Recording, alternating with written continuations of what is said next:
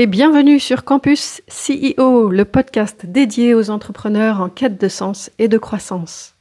Parce qu'à l'ère du digital et de l'isolement, nous croyons plus que tout en la force de l'humain et du collectif. Nous nous sommes réunis à cinq Thierry Merchiol, Christelle Chazel, Gérald Rocher, Patrice Irénée et moi-même, Christelle Rigolier, pour lancer ce podcast Campus CEO.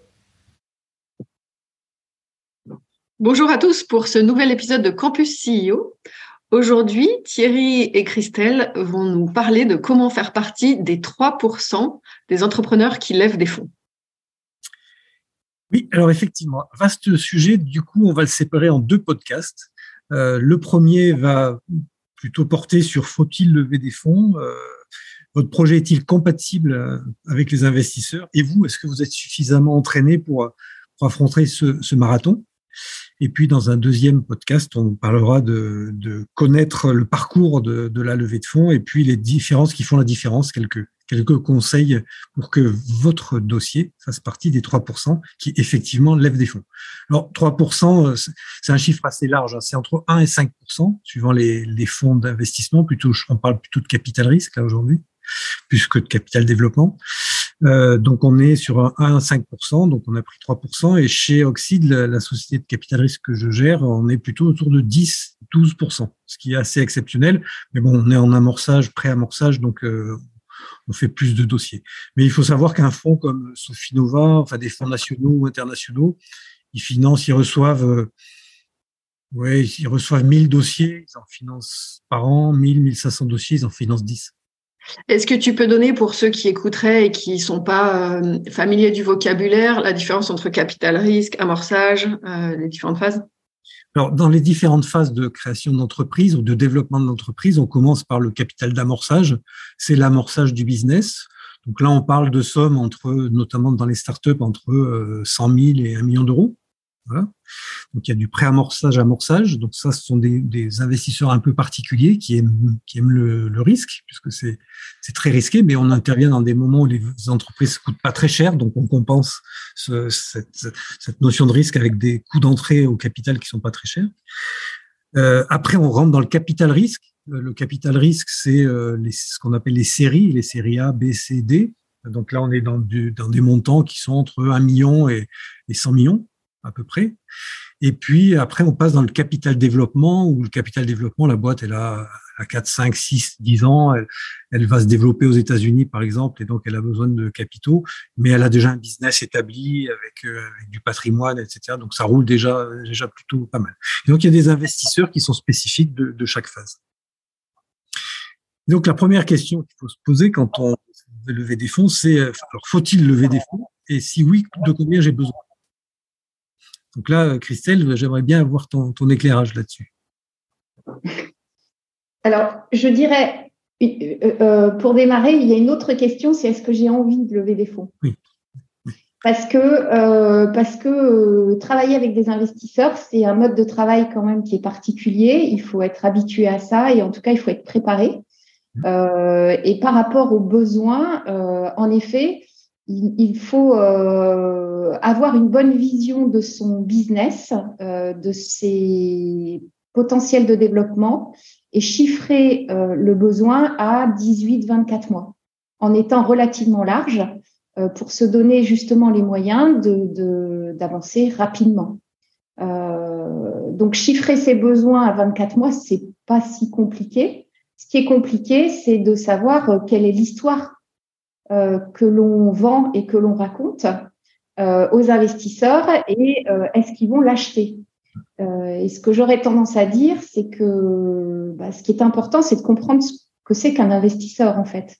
parce qu'un investisseur, lui, il a, il a des objectifs et c'est avant tout ce qu'on appelle un money maker.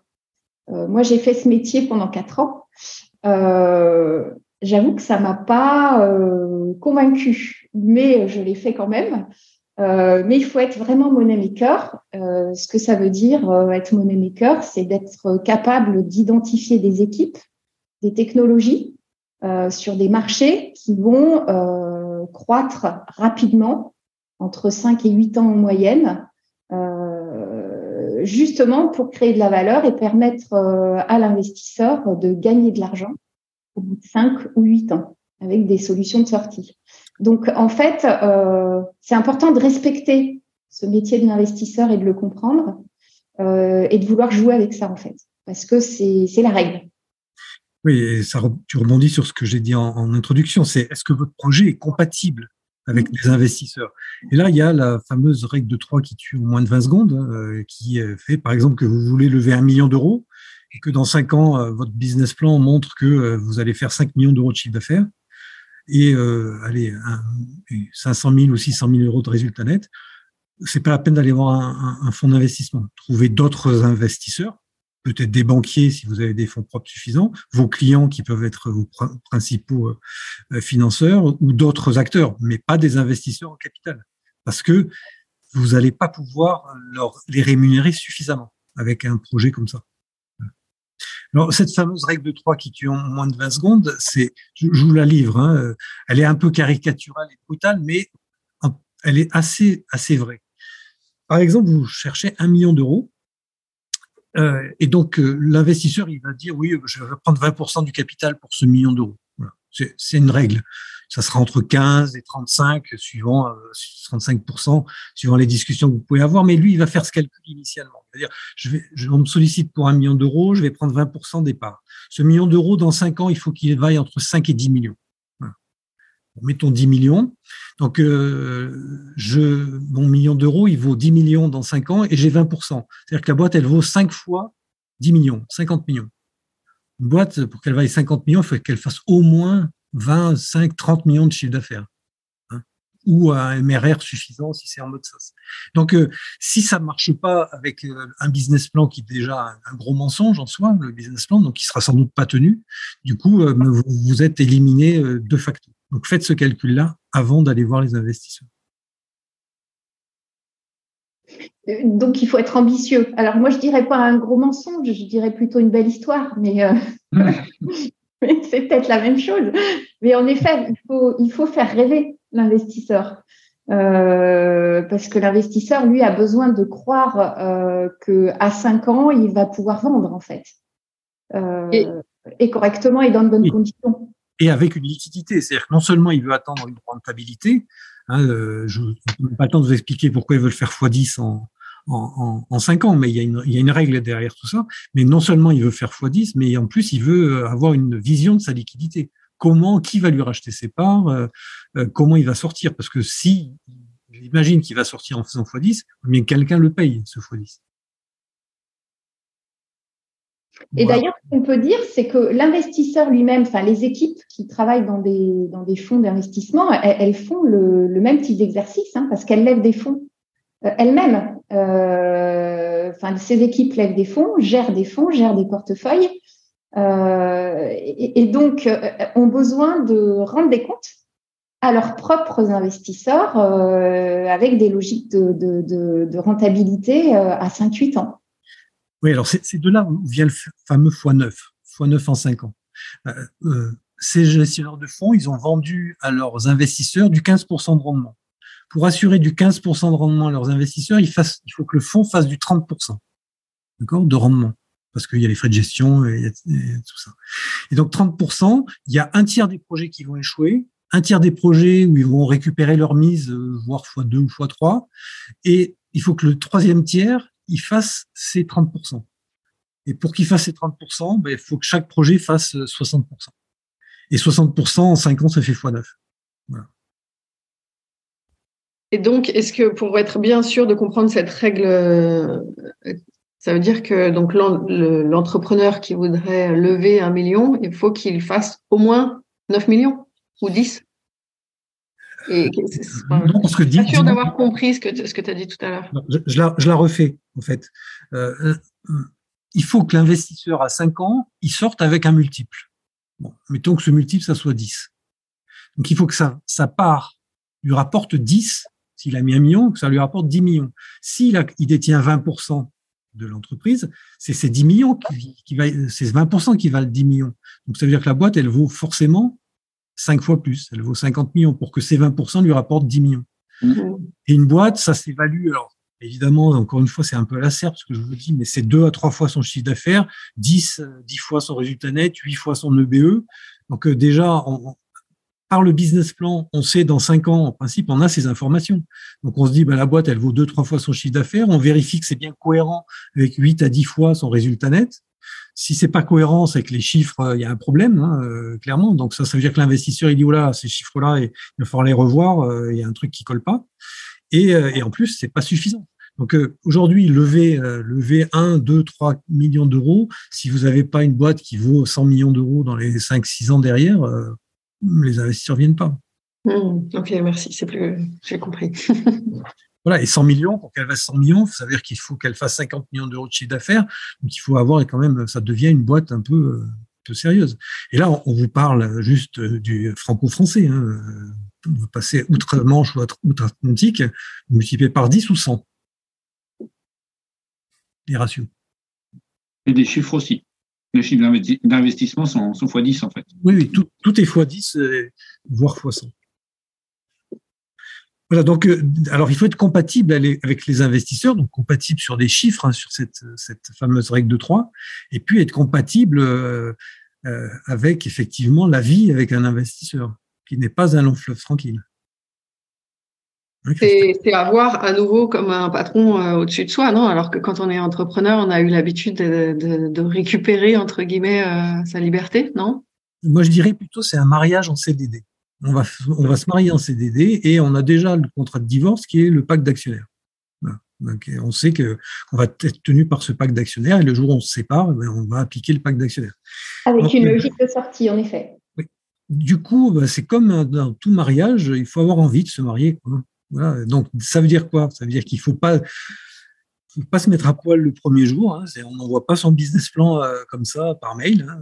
Tout ça, il y a une approche, il y a une envie de se découvrir, de s'effeuiller. Euh, et puis, une fois qu'on se dit, ben, est-ce que ce représentant de cet investisseur qui sera sans doute à mon board pendant toutes les années d'investissement, est-ce que j'ai envie de le voir? Est-ce que j'ai envie de déjeuner avec lui? Est-ce que j'ai envie de prendre mon téléphone pour m'épancher? Euh, Ou au contraire, non, euh, c'est quelqu'un qui me fait peur, euh, il est trop froid, il va me, demander tous les mois où j'en suis avec ma trésor, il va regarder que le fichier Excel.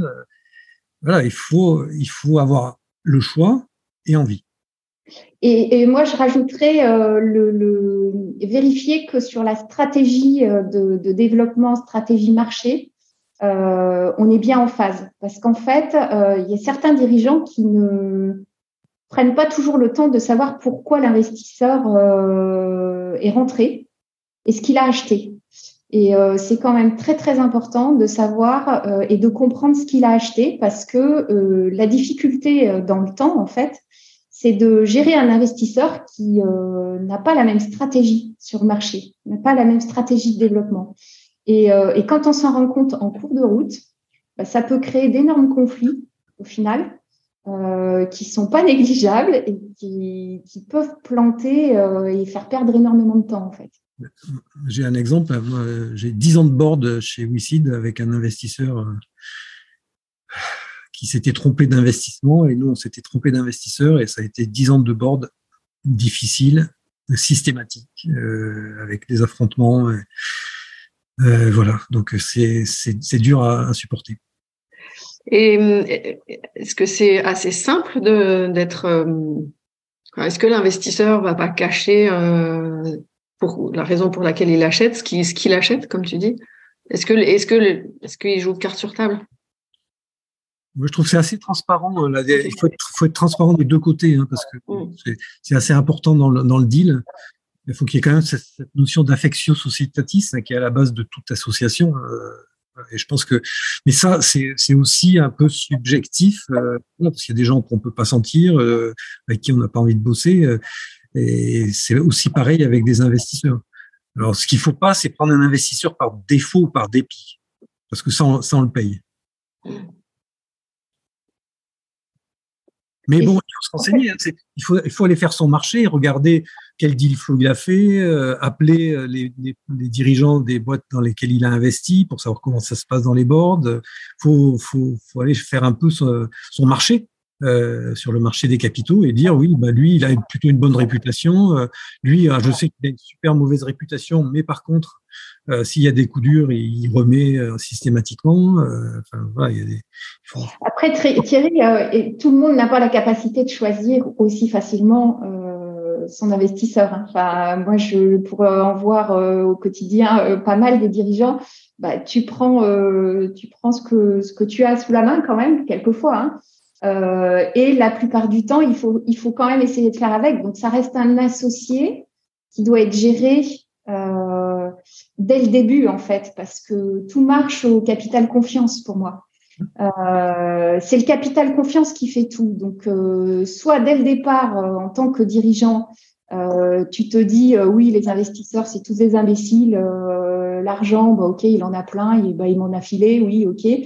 Euh, il faut vraiment avoir beaucoup de respect par rapport à ça et, travailler euh, la confiance avec euh, avec l'investisseur au départ, c'est-à-dire lui montrer que ce qu'on a vendu, qui est toujours faux. Hein. quand tu disais gros mensonge, Thierry, je suis d'accord avec toi, mais ça reste une belle histoire, donc elle peut toujours rester une belle histoire, mais il faut continuer à, la faire vivre en fait. Euh, et continuer à expliquer ce que l'on fait, pourquoi on le fait et, euh, où on va. Parce que quelqu'un qui te donne un million d'euros, euh, bah, c'est quand même pas négligeable et ça te permet d'aller plus loin et de faire beaucoup de choses. Et puis, il faut pas compter sur le fait qu'il n'a que 10 ou 15 ou 20% du capital, donc il est minoritaire, donc vous allez faire ce que vous voulez. Parce qu'en fait, dans le pacte d'actionnaires, il y a tout un tas de trucs euh, et notamment des droits de veto sur des décisions euh, ou des droits d'information euh, ou des votes forcément positifs par l'investisseur en board pour, euh, pour valider la décision. Et là, il, il rentre dans la gestion. Euh, alors, il ne fait pas de la gestion de fait, mais il peut intervenir sur des décisions de, stratégie ou de gestion d'entreprise. Et c'est une grosse erreur de partir dès le départ avec ça en tête, disant je vais faire ce que je veux. Non, il faut le gérer et dès qu'il a confiance, après derrière c'est beaucoup plus facile à gérer parce que euh, tous ces investisseurs, euh, ils ont euh, de leur côté des portefeuilles relativement importants. et au bout d'un moment, quand ils ont confiance, ils vous laissent tranquille. Hein. Si vous donnez l'information, si, si on, on, donne l'information, qu'on dit où on en est, qu'on alerte quand il y a besoin, que on fait des, des, des, des calls efficaces, franchement, ils vous laissent tranquille. Hein. Il n'y a pas, mmh. pas de raison. Tout à fait. Il y a des investisseurs qui sont plus ou moins actifs, dormants, etc. en capital risque, c'est plutôt des investisseurs actifs. En capital développement, c'est plutôt des investisseurs dormants qui vont mettre 10 millions et puis qui vont vous voir une fois par an. Et l'investisseur le plus difficile à gérer, c'est celui qui a perdu confiance, en fait. Hmm. Parce que souvent, il va rentrer parce qu'il est passionné par le métier ou passionné par l'équipe. Enfin, en tout cas, il y a, il y a une logique de, de, de passion qui fait qu'il aime bien le projet. Puis d'un coup, d'un seul, on ne sait pas pourquoi, mais il a perdu confiance. Alors là, il lui faut tout, tout, tout et tous les détails et, et les dépenses de tout pour vérifier que personne euh, n'en profite trop, etc., etc. Ça peut arriver euh, et ça devient compliqué, quoi. Moi, ça me fait sourire parce que c'est vrai que finalement, l'image euh, qu'a utilisé Thierry du, mariage, c'est pareil. Et tu vois, Christelle, tout à l'heure, tu disais, est-ce qu'on a vraiment le choix? En fait, ça dépend si tu es prêt à te, marier avec n'importe qui, oui, tu vas prendre le premier qui vient, mais sinon, tu vas te dire que tu as le choix. Et puis après, quand la confiance est rompue, ben, en effet, euh, tu, tu, rentres par la passion, et puis une fois que la, confiance est rompue, c'est difficile dans, le couple. Et puis, il y, en a des partenaires qui sont actifs et d'autres dormants. c'est assez intéressant l'analogie qu'on pourrait faire avec le mariage. Entre, entre fiancé et fiancé, il y a juste une lettre d'écart. Excellent. Voilà. Bon, alors après, euh, on n'a pas fait, on n'est pas rentré dans le détail, mais on ne travaille pas, on ne discute pas de la même façon avec euh, des business angels, avec des fonds d'investissement régionaux, nationaux, internationaux, avec euh, ce qu'on appelle des CVC, des corporate venture capital. corporate venture capital. Donc là, c'est plutôt des entreprises des, boîtes qui investissent pour des questions de technique ou de part de marché. Donc effectivement, ils n'ont pas tous la même euh, le même besoin de rentabilité, la même envie de sortie, euh, etc. Et, le, même la même motivation. Donc il faut aussi s'adapter à ça. Et donc, il faut être entraîné. Voilà, il faut être entraîné et qu'on s'entraîne pas de la même façon si on va lever 100 000 euros, 1 million d'euros, 10 millions d'euros, euh, et, et c'est pas la même, le même parcours ou le, la même distance si on fait ça avec des business angels euh, français, euh, anglo-saxons, euh, si on fait ça avec avec Air Liquide ou avec euh, Mérieux, ou si on fait ça avec un fonds d'investissement comme IRDI Soridec, IRDI Capital Investissement, pardon, ou euh, Sofinova, Kurma, des fonds, des fonds nationaux. Donc il faut choisir sa course. Et, surtout, bien maîtriser son marché, parce que ce qu'on a tendance à oublier, c'est que les investisseurs euh, moi, quand j'étais dans ce rôle-là, euh, ce que j'ai adoré dans ce métier, en fait, c'est euh, de voir passer autant de business plans. Et en fait, on a une vision du marché qui est énorme. On a une vision à 360 de l'ensemble des technos sur les sujets un peu à la mode, etc. Et donc, un dirigeant qui arrive avec des données marché où on se dit très vite, il connaît pas son marché, ça, Franchement, c'est l'erreur numéro un euh, parce que les investisseurs maîtrisent souvent les marchés dans lesquels ils investissent et maîtrisent très très bien mmh. et le métier et le marché. Oui, alors et si l'investisseur vous dit non, il faut impérativement lui dire, lui demander pourquoi il vous dit non et la vraie raison, parce que souvent il ne donne pas la vraie raison. Mais euh, notamment, effectivement, tu as raison, euh, Christelle, ils, ils ont une approche marché qui est peut-être différente de la vôtre, mais qui est pertinente et il faut vraiment essayer de récupérer un maximum d'informations là-dessus en disant pourquoi ils n'ont pas cru mon approche marché. Hein, il, y a une, règle, une règle qui, qui, qui s'appelle la règle des 6 M, Hein, c'est euh, marché, magie, monnaie, management, management, management. Donc ça commence bien par le marché. Magie, c'est un peu l'effet waouh, c'est la différenciation. Monnaie, c'est que l'autre bonnet économique doit, in fine, euh, dégager des profits euh, partageables. Et puis management, management, management, parce que c'est avant tout sur l'équipe qu'un investisseur prend sa décision. Et tout à l'heure, tu disais, il faut savoir pourquoi il dit non, les vraies raisons et pas les fausses. Est-ce que tu peux nous citer des, fausses raisons qui sont invoquées oui, et, les vraies qui sont sous-jacentes? J'ai vu plusieurs porteurs de projets qui, pendant six mois, discutent avec un investisseur et au bout de six mois, l'investisseur dit désolé, vous ne rentrez pas dans mon scope. Euh, ça, si tu veux, ça se dit la deuxième, au deuxième rendez-vous, au premier rendez-vous, pas au bout de six mois. Donc, il ne faut pas accepter cette réponse-là. De toute façon, il a dit non. Donc, il faut lui dire, bah, écoute, dis-moi la vraie raison. Bah, la vraie raison, c'est que bah, je pense que tu n'es pas un, bon CEO, ou que tu n'as pas l'équipe euh, pour, ou que euh, ton produit, euh, il n'est pas terrible. voilà, donc, voilà.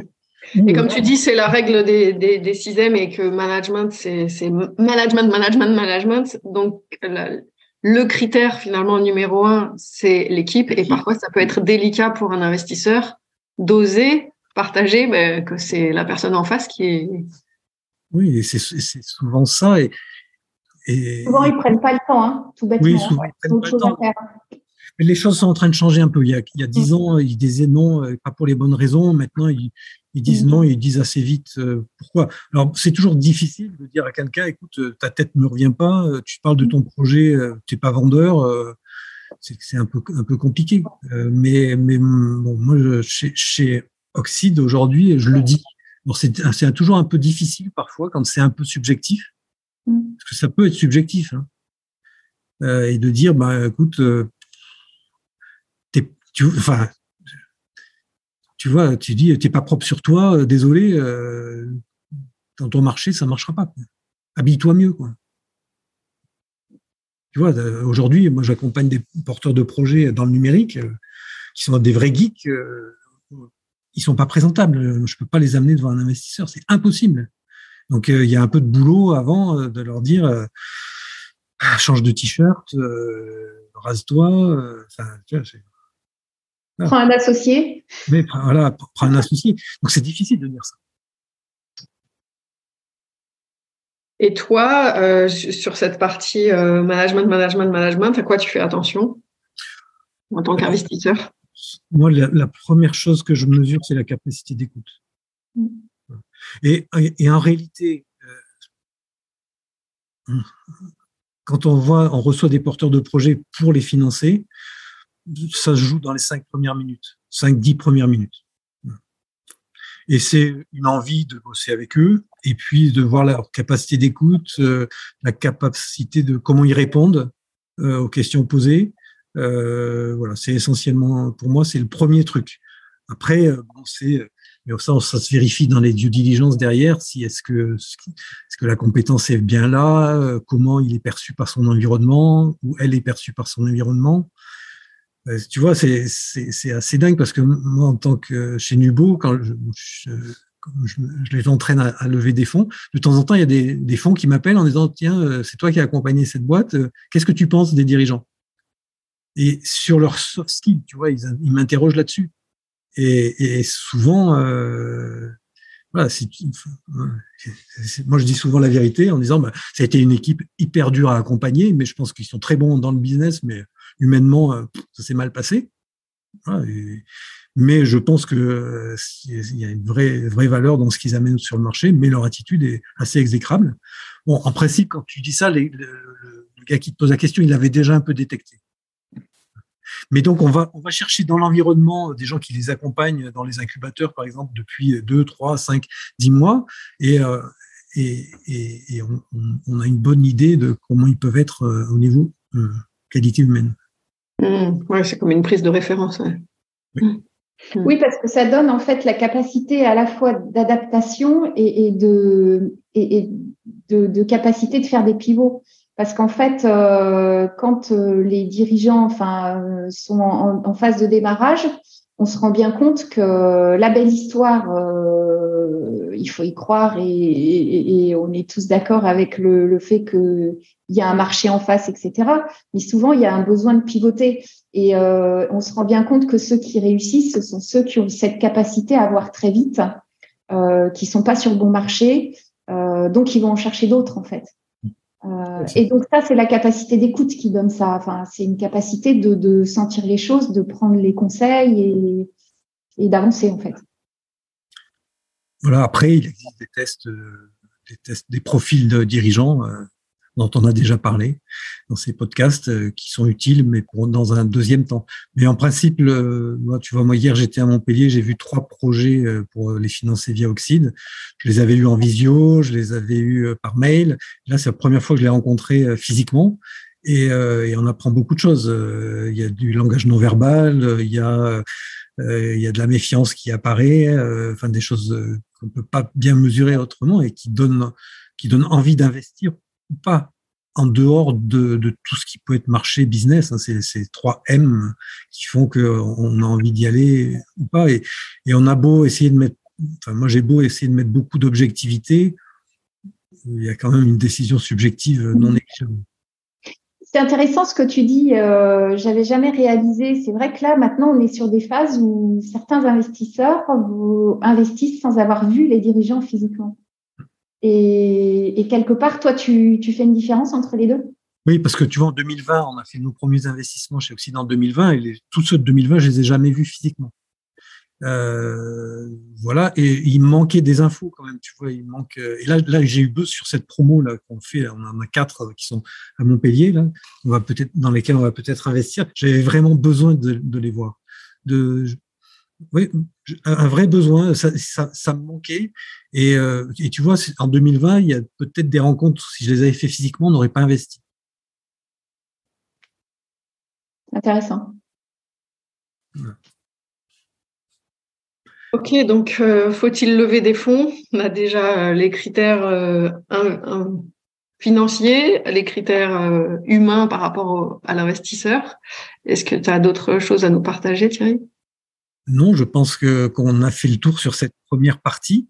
et donc, Alors, ce qu'on peut peut-être dire quand même, c'est que parce que tu l'as dit tout à l'heure, Thierry, en effet, il y a d'autres solutions. C'est-à-dire que quelqu'un qui veut pas aller aussi vite, euh, veut pas prendre le challenge de euh, d'aller chercher un million d'euros et de s'embêter avec un investisseur, a la possibilité d'aller moins vite, de chercher du chiffre d'affaires, euh, en tout cas de vendre ses produits assez vite, euh, et puis et puis de se développer plus lentement, mais avec d'autres d'autres solutions moins importantes. Oui, effectivement. Moi, j'en ai des dirigeants qui ont fait ça, qui ont fait ce choix-là, et ça marche aussi. Oui, oui, il y en a, il y en a, il y en a, plein hein, qui, que, je, que j'ai accompagnés chez Nubo qui n'ont pas fait de levée de fonds et qui aujourd'hui ont des boîtes très, très rentables, intéressantes, pertinentes. Donc c'est pas une, c'est pas une fin en soi. C'est pas parce qu'on entend parler des startups qui lèvent 100 millions d'euros euh, et qui sont des licornes qu'il faut vraiment euh, passer par cette, par cette phase-là. Honnêtement, c'est, vrai. Et moi, les projets que j'accompagne, ils ont forcément besoin de fonds. Euh, des projets en biotechnologie ou, en euh, dispositifs médicaux, il faut qu'ils mettent sur la table entre 1 et 10 millions d'euros euh, avant d'être sur le marché. Du coup, ceux-là ont obligatoirement besoin de, fonds, de fonds propres et donc d'investisseurs. Donc, une fois que vous, avez, vous savez combien il vous faut, il faut connaître le parcours. Hein, est-ce que c'est un marathon? Est-ce que c'est un 110 mètres haie Est-ce que c'est une c'est, de la marche 40 km, 50 km marche? Euh, voilà, si vous faites du, du 100 mètres, en principe, vous n'avez pas besoin d'investisseurs. Et donc, euh, connaître le parcours, c'est ce qu'on abordera lors du, du, prochain podcast, et quelques, euh, quelques astuces pour que votre dossier soit sur le haut de la pile. Mais merci beaucoup à tous pour cet épisode et à la prochaine pour la suite. À bientôt.